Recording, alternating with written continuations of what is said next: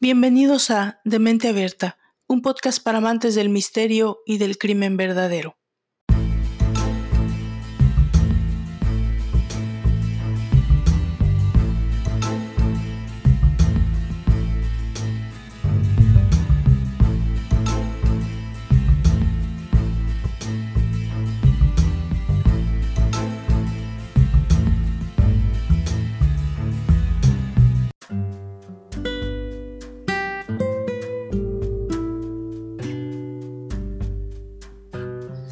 El asesinato es uno de los crímenes más graves que puede cometer el ser humano, y sin embargo uno de los más antiguos.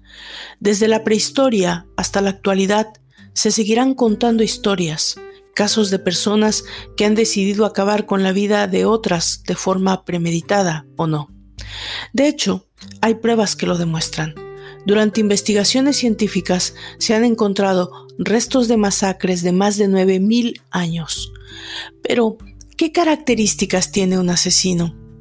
Si bien existe una gran cantidad de causas o de aspectos que pueden mediar para que una persona decida quitarle la vida a otra, y no resulta probable establecer un perfil claro y universal para todos los asesinos, lo natural, cuando pensamos en el perfil de un asesino, es que inmediatamente venga a nuestra mente un hombre malo, de rasgos oscuros, de personalidad fría, tal vez inclinado a la locura, hostil, tal vez con rasgos claros de psicopatía. Al menos es como yo lo imagino, si alguien lo pregunta. Nunca de principio cruzaría por mi mente imaginar que un niño pueda cometer un acto tan terrible como un asesinato mucho menos premeditado y orquestado de tal manera que presuponga un problema incluso para los investigadores y detectives determinarlo. Niños violentos ciertamente los hay, pero casos en los que esa violencia se lleve al extremo de matar son muy excepcionales. Lo que ocurre es que nos sobrecoge especialmente porque se supone que los niños son inocentes, los niños asesinos son la excepción de la excepción. Un grupo de psicólogos del University College London en Reino Unido determinó que uno de cada 100 niños son psicópatas.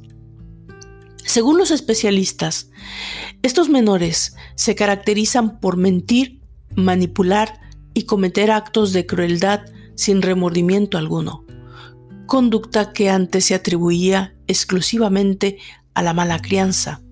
Sin embargo, los expertos señalaron que dos pruebas que practicaron mostraron que tales rasgos son, en gran parte, genéticos. En este sentido, expresaron que los métodos tradicionales de crianza rara vez funcionan con estos niños porque son incapaces de sentir empatía. Eso significa que los castigos comunes y corrientes como prohibir ver la televisión, no corrigen su comportamiento. Asimismo, afirmaron que estos pequeños, que ellos descubrieron como crueles y carentes de emociones, forman parte de un subgrupo distinto al de los jóvenes rebeldes. El estudio afirma que aunque los niños que presentaban tendencias antisociales tenían más probabilidades de ser el producto de una mala crianza, este no fue el caso de los niños con tendencias psicópatas. Para el grupo que tiene rasgos insensibles o no emocionales, hay una vulnerabilidad genética fuerte.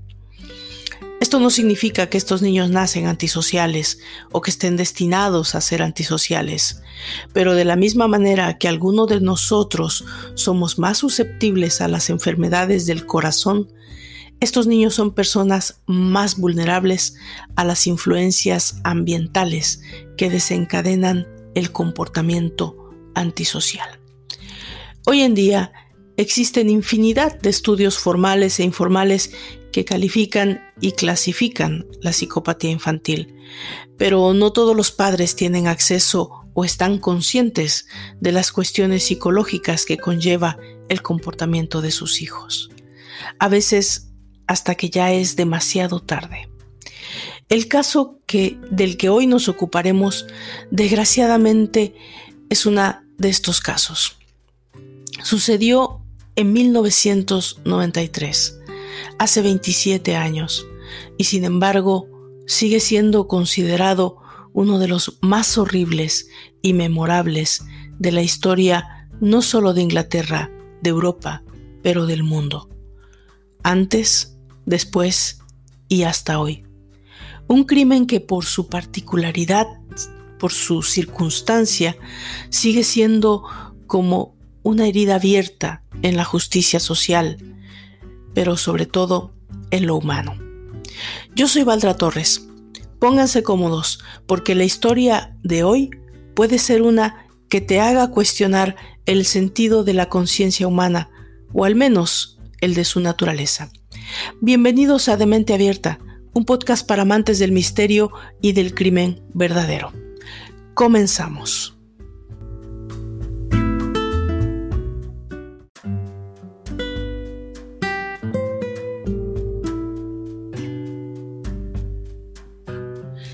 Casi siempre, el primer pensamiento que viene a nuestra mente cuando hablamos de Liverpool es que se trata del lugar que vio nacer a los inigualables Beatles.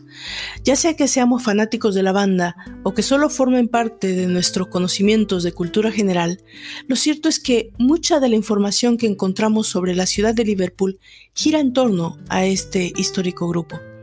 Pero la ciudad es mucho más que eso. Es una de las más importantes del Reino Unido y su herencia cultural la convirtió en 2008 en la capital europea de la cultura. Y la verdad es que no es de extrañar. Su música, sus monumentos, su deporte y su vida nocturna la han convertido en un centro metropolitano vibrante. Necesitaríamos mucho más que un segmento de ubicación geográfica para hablar de todas las bellezas históricas y turísticas de Liverpool pero desgraciadamente la parte de la que nos toca hablar no tiene que ver con ese tipo de fama, porque fueron las imágenes del centro comercial Nustran en Merseyside, Liverpool, Reino Unido, las que dieron la vuelta al mundo en febrero de 1993 por razones menos afortunadas. Pero la historia inicia un poco antes. Robert Thompson y John Venables dos amigos y compañeros de escuela que a raíz de los problemas familiares que vivían por separado, ambos encontraron en el otro la comprensión y el respaldo que necesitaban. Los dos nacieron en la ciudad inglesa de Liverpool. John lo hizo el 13 de agosto de 1982 y Robert 10 días más tarde. La vida de los dos niños era un drama de la vida real. Violencia familiar, hermanos con problemas de aprendizaje, adicciones al alcohol, abandonos y divorcios eran comunes en la vida de ambos. Sufrieron maltrato físico y psicológico por parte de sus progenitores y cuando se conocieron estaban casi aislados del mundo. Era como si hubiesen aprendido a desconectarse emocionalmente. Además, su rutina escolar era imposible. No se destacaban por ser buenos estudiantes y faltaban continuamente a clase, lo que les llevó a coleccionar un buen número de amonestaciones. Esto, unido al acoso escolar que sufrían, les llevó a hacerse inseparables. Era común que saltaran muchas de las fechas escolares y se dedicaran a vagar por los barrios y centros comerciales de Merseyside. En interrogatorios posteriores al caso que hoy nos ocupa, se descubrió que Robert y John hicieron al menos un intento anterior de secuestro de otro niño, pero la madre pudo percatarse y frustró la acción, pero no así las intenciones de estos pequeños psicópatas. El viernes 12 de febrero de 1993, el circuito cerrado, las cámaras de vigilancia del centro comercial Nustran en Barrow, un suburbio de la ciudad de Liverpool, mostró a Robert Thompson y John Venables casualmente observar a niños, al parecer en la selección de un objetivo. Los chicos estaban jugando y yendo de un lugar a otro durante todo el día. En las grabaciones se les, se les observó robar artículos, incluyendo dulces, juguetes pequeños, algunos de los cuales más tarde se encontraron en la escena del crimen. Uno de los niños más tarde reveló que estaban planeando para encontrar a un pequeño que iban a secuestrar. Luego lo llevarían a la concurrida carretera junto al centro comercial y lo empujarían hacia el camino del tráfico en sentido contrario.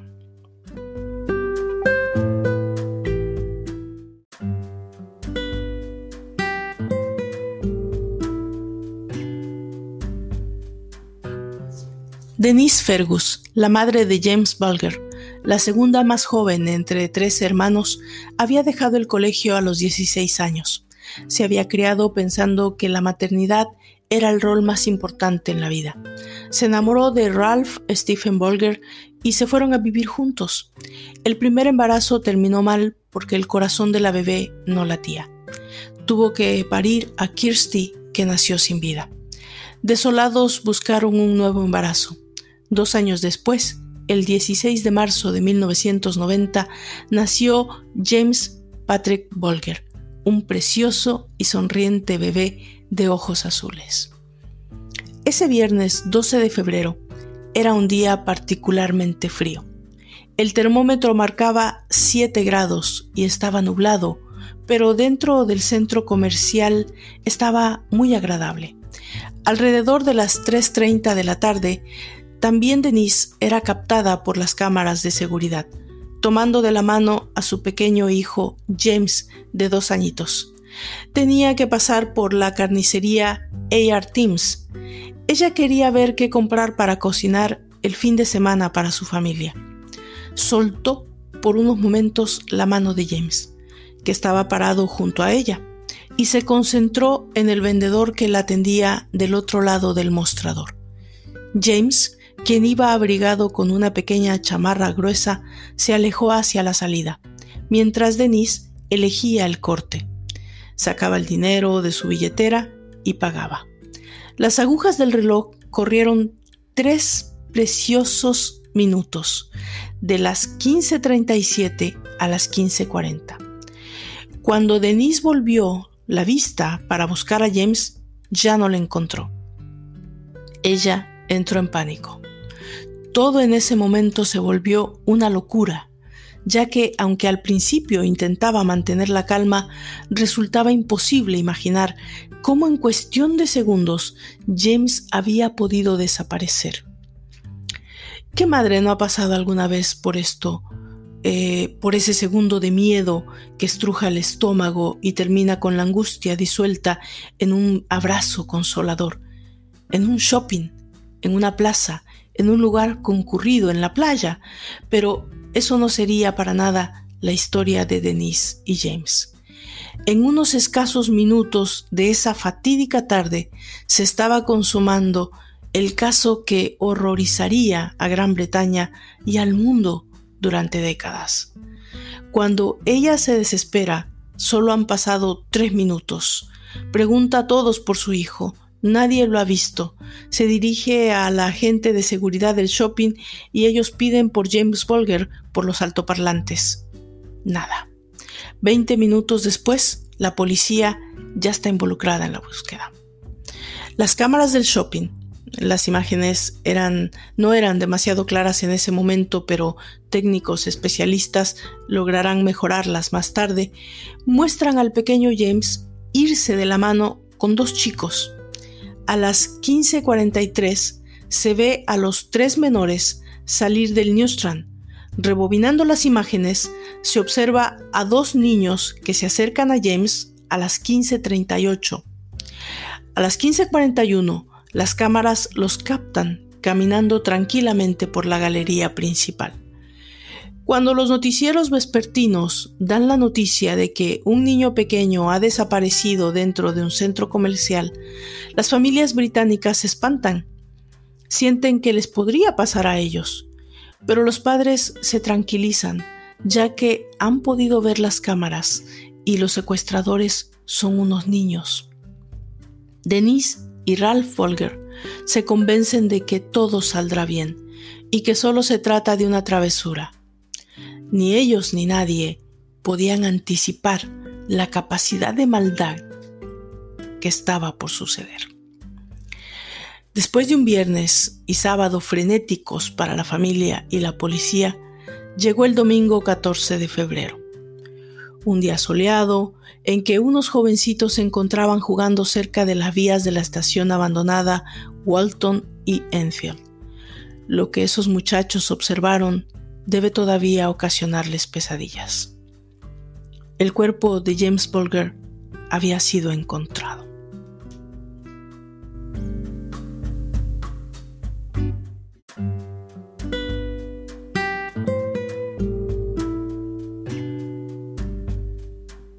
El encargado de comunicarle a Denise, su madre, la espantosa noticia fue el detective a cargo de la investigación, Albert Kirby, de la policía de Merseyside.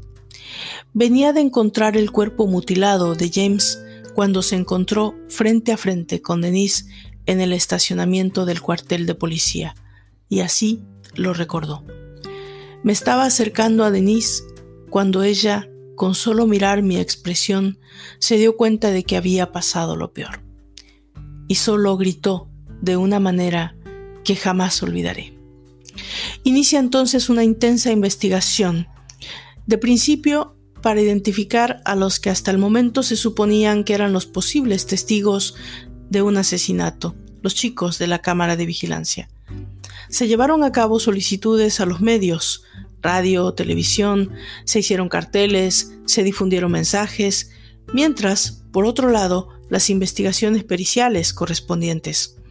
Fue entonces una mujer que había observado el video en la televisión la que aportaría los nombres de los dos chicos observados en las cámaras del centro comercial. Era una maestra que había reconocido en esas figuras borrosas a dos alumnos suyos muy problemáticos que justamente el viernes 12 habían faltado a su clase. Dos días después del hallazgo del cuerpo del pequeño James Bulger, ella se presentó en la estación de la policía de Marsh Lane de Battle y dijo que John Venables y Robert Thompson no habían ido al colegio aquel viernes, que había visto en la manga de John el día anterior pintura azul y que los dos secuestradores que todos habían visto en la televisión tenían solamente 10 años. La policía se dirigió de inmediato a los domicilios de John Venables y de Robert Thompson, donde después de obtener una orden de allanamiento descubrieron sangre y pintura en sus ropas y zapatos. Los habían encontrado, pero todavía había mucho camino recorrer. Existen varios audios relativos a los interrogatorios realizados por separado a ambos niños, pero solo dos son del dominio público, ya que por orden del juez y al finalizar el juicio, el resto fueron guardados y nunca revelados debido a lo perturbador de su contenido.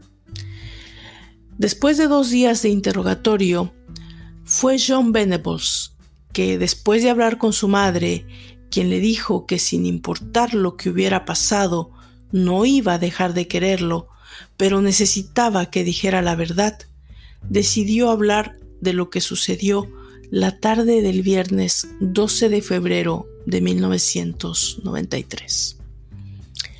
Aquella tarde, James se alejó de su madre y fue interceptado en la entrada de la carnicería por los dos chicos. Entretenido y sin temor, lo siguió hasta fuera del shopping. Al principio lo llevaban de la mano. Caminaron unos cuantos bloques de forma tranquila, pero poco después comenzó la tortura. Al pequeño James le esperaba un itinerario de cuatro kilómetros de terror a través de Liverpool. En su camino lloró pidió por su madre, recibió patadas y golpes. A las pocas horas ya iba agotado. Estos chicos lo llevaban casi a rastras.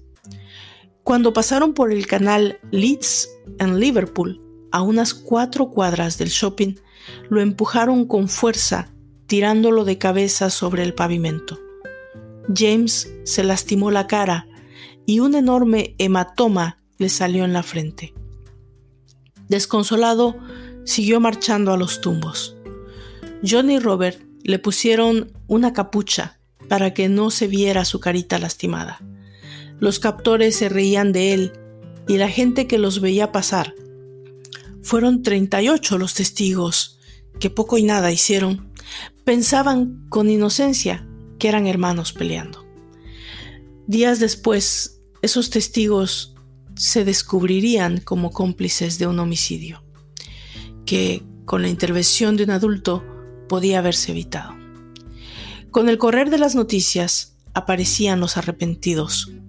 Un hombre contó que vio a Thompson pegarle una patada en las costillas al más chico de los tres. Les preguntó qué estaba pasando, pero ellos le mintieron, diciendo que eran hermanos. Una mujer mayor también observó sollozar a James y los encaró. Otra vez, los chicos más grandes mintieron. Le dijeron que lo habían encontrado perdido.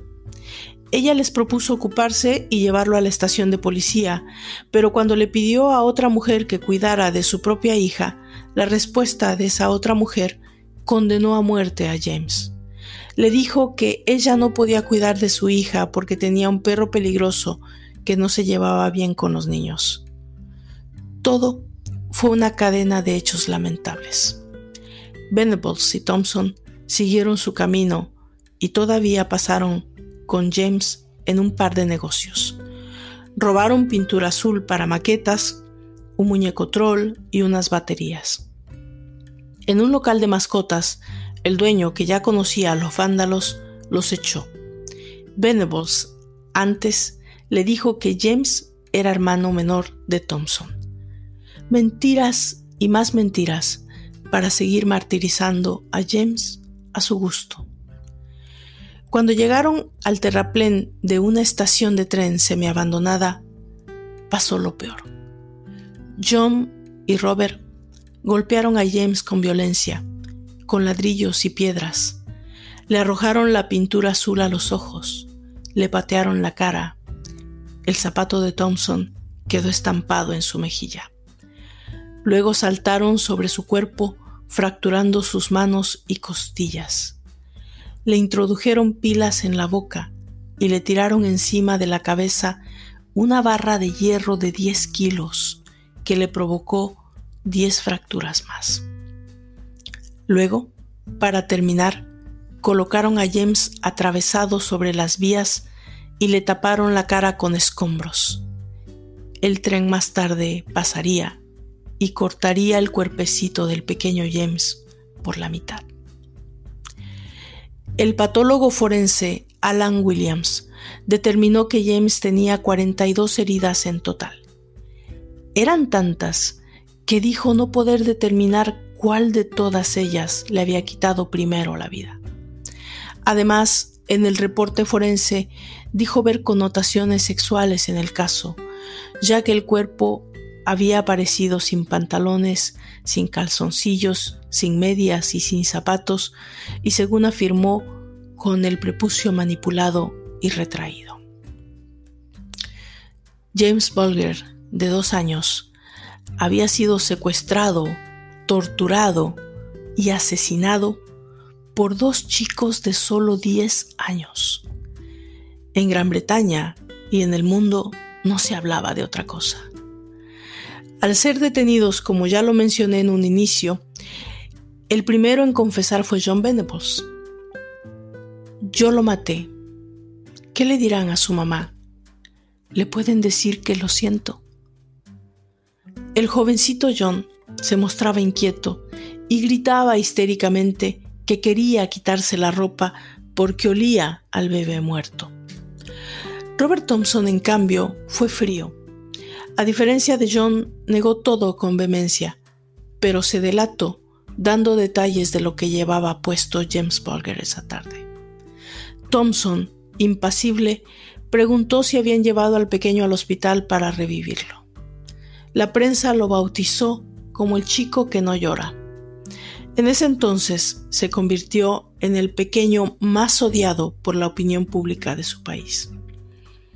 Ya en el juicio, los acusados reconocieron que habían querido secuestrar al otro niño, a otro niño, para llevarlo a una esquina y empujarlo debajo de los autos, pero la madre de ese chico apareció demasiado rápido y les había desbaratado el plan.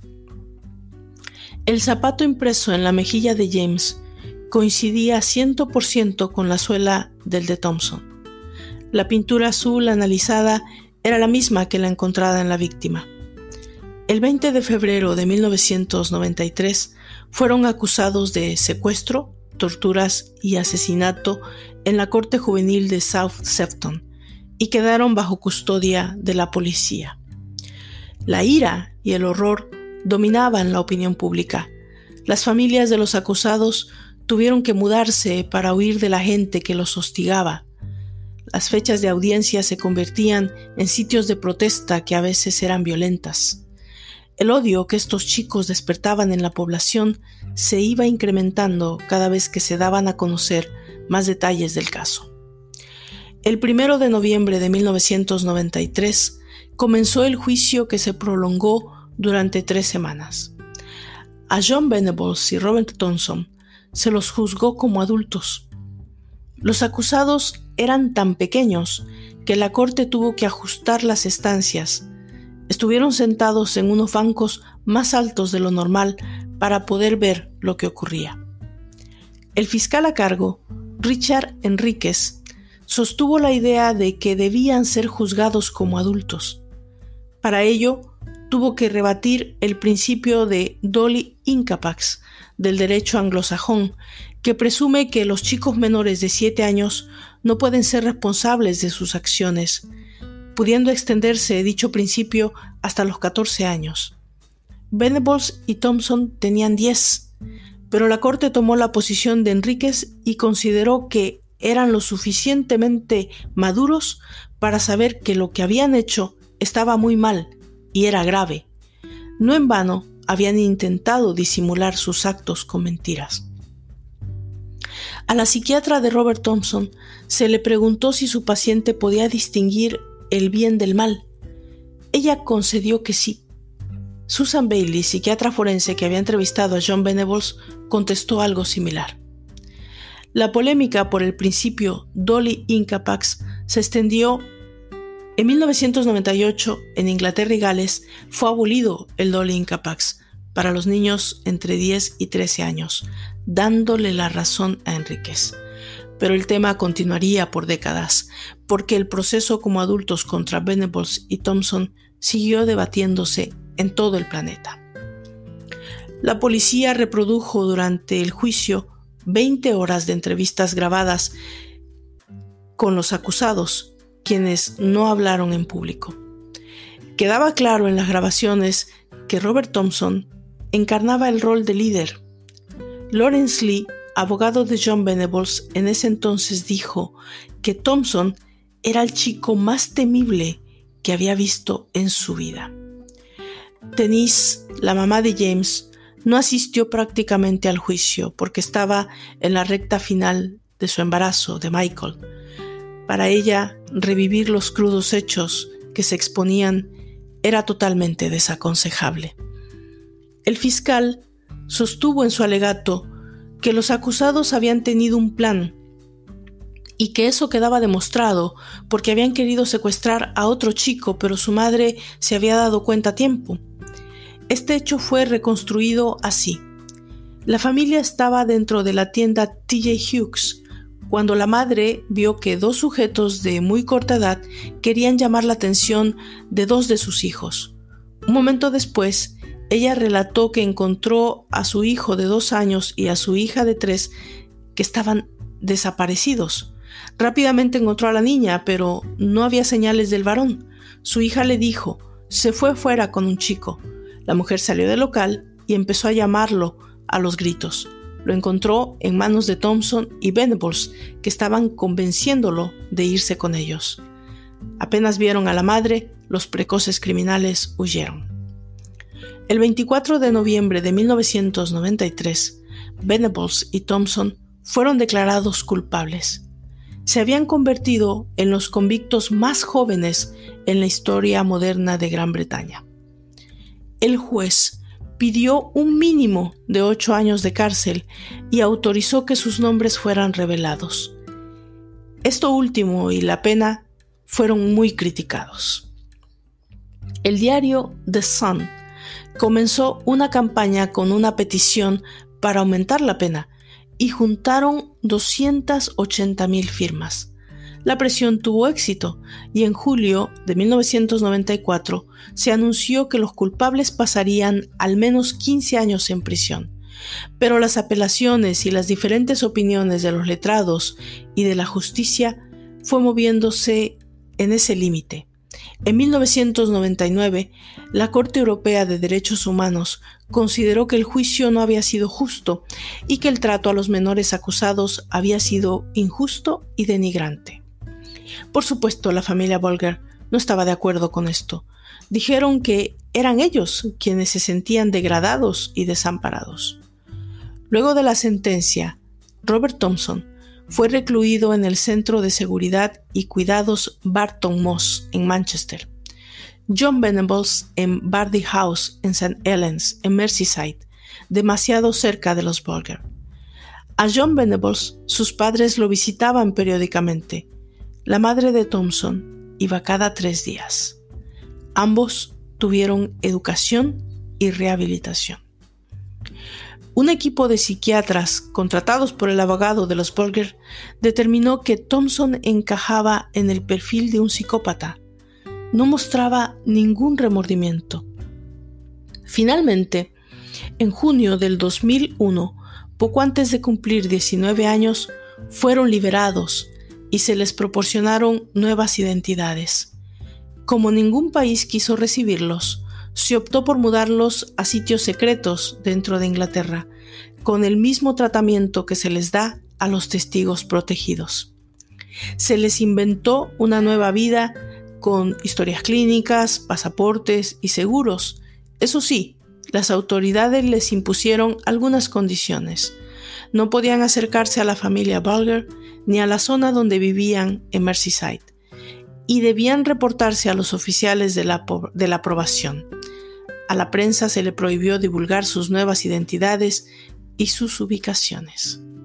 La gente en Liverpool tomó la calle para mostrar su desacuerdo con esta decisión. Estaban en contra de la liberación y también de la enorme cantidad de dinero que se gastaba en ellos. El gobierno británico habría gastado unos 4 millones de euros desde 1993. En ese tiempo, los especialistas debatían las causas que habían llevado a Venables y Thompson a cometer el crimen. Culpaban alternativamente al pasado, a las familias de los acusados, a las malas compañías, a las películas violentas de moda, pero para otros eso no era suficiente explicación. No toda familia disfuncional o violenta procrea asesinos, ni todo adicto a las películas violentas resulta ser torturador. Era una sola causa, o habían causas recurrentes. ¿Podían los firmes ser instigadores? ¿El crimen era el resultado de mentes patológicas y perturbadas o de niños que crecieron en ambientes hostiles? Todas estas respuestas eran más bien conjeturas. Poco tiempo después del inicio del juicio por el crimen de James, nacería el tercer hijo de la pareja, Michael Burger. Pero la relación estaba detonada.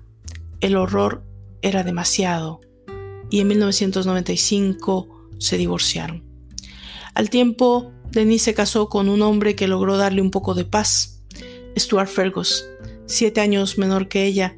Este electricista que la amaba con devoción hizo que recuperara las ganas de vivir. Con él siguió apostando a la existencia y tuvo dos varones más, Leon y Thomas Fergus. Hoy, Michael Burger y Thomas Fergus son paisajistas y Leon Fergus quiere ser diseñador de juegos de computadora. Cuando uno pierde un hijo, pasa por distintas etapas. Te culpas a ti mismo, culpas a otros, pero al final del camino solo hay dos personas para culpar, y esas son las dos que se lo llevaron. Me llevó mucho tiempo darme cuenta que no era yo quien había matado a James, dijo Dennis. El caso Bolger sigue dando que hablar hasta ahora. En 2019 llegó a los Oscars. El documental irlandés de 30 minutos, Detainment, estuvo nominado en la categoría Mejor Corto de Acción en Vivo. Estaba basado en los interrogatorios reales a los acusados y fue dirigido por Vincent Lambe. Denise se disgustó por no haber sido consultada antes de que se filmara y la organización change.org inició una campaña para que el corto fuera quitado de los premios Oscar.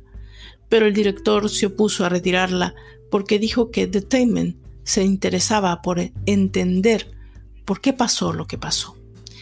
Denise reconoció no haber visto el corto, pero dice que sabe que glorifica el asesinato de su hijo y que no merece ningún premio.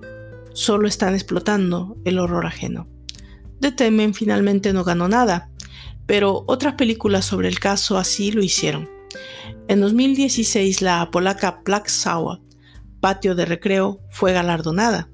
Por su parte, el canal australiano Seven Network usó el video real del secuestro para promocionar su serie City Homicide, una, una audacia por la que debió pedir disculpas públicas a la familia. También hubo una canción sobre James escrita por la cantante escocesa Emmy MacDonald en 2010. La película A Boy, que se estrenó en 2007, y el filme Niños Asesinos del 2018 dirigida por Ricardo Tavera. Denise creó en 2018 una organización caritativa a la que llamó James Polger Memorial Trust. Allí entre otras cosas, ofrecen vacaciones gratis a las familias necesitadas y que han sufrido violencia.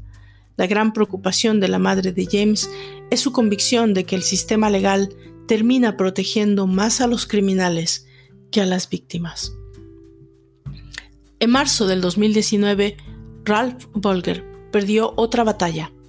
Quería que se levantara la orden de anonimato para la identidad de John Venables. Se lo negaron. Se pregunta enojado cuántas veces más deberá ese hombre poner en riesgo a la población infantil para que pueda ser identificado.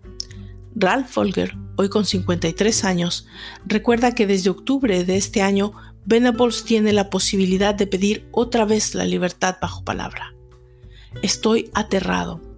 Es un depredador, es un abusador infantil y que va a golpear de nuevo y va a lastimar a otro chico como a mi James.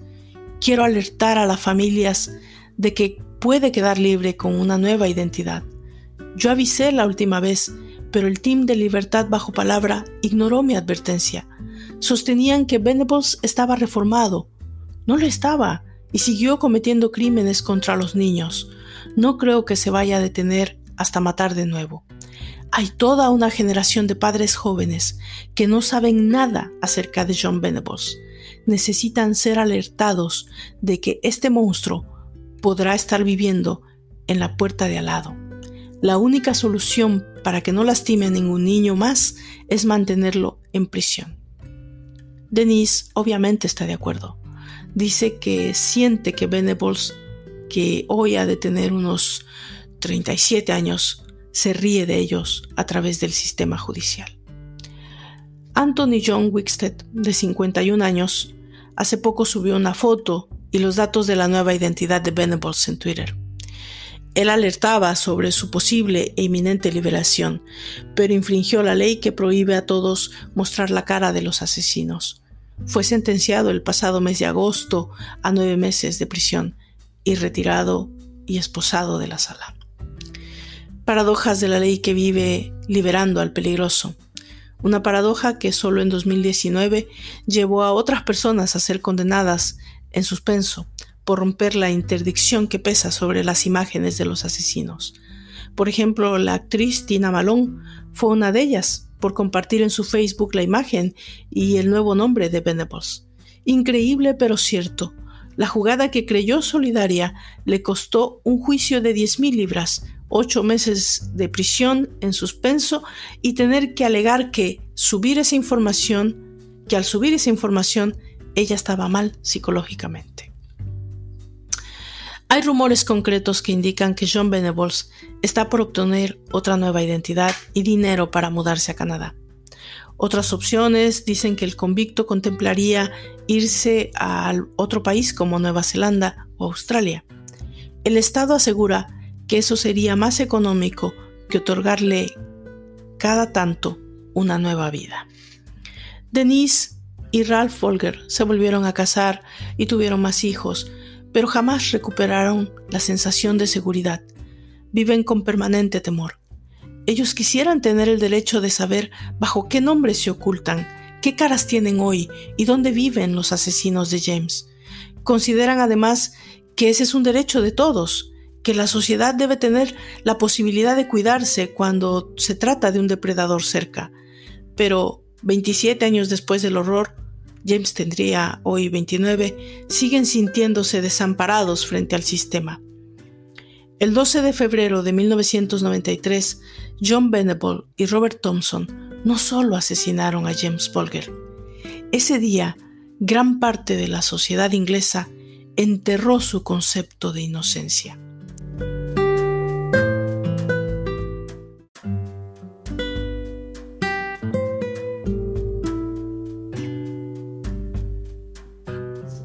A nosotros nos llevaría muchos podcasts para compartir y analizar las consecuencias posteriores al terrible asesinato de James Polger. Pero nuestra labor termina en la narración de la historia. Es ahora a ustedes a quien toca opinar al respecto y compartir sus ideas y opiniones. Yo me despido, invitándolos a dejarme saber qué opinan. Escríbame a dementeabierta.podcast.gmail.com si les gusta mi labor y están escuchando desde YouTube, suscríbanse a mi canal, den me gusta al video y compártanlo para ayudarme a dar más visibilidad a este proyecto. Yo soy Valdra Torres y nos volveremos a encontrar en el siguiente episodio de Demente Abierta, un podcast para amantes del misterio y el crimen verdadero. Hasta entonces.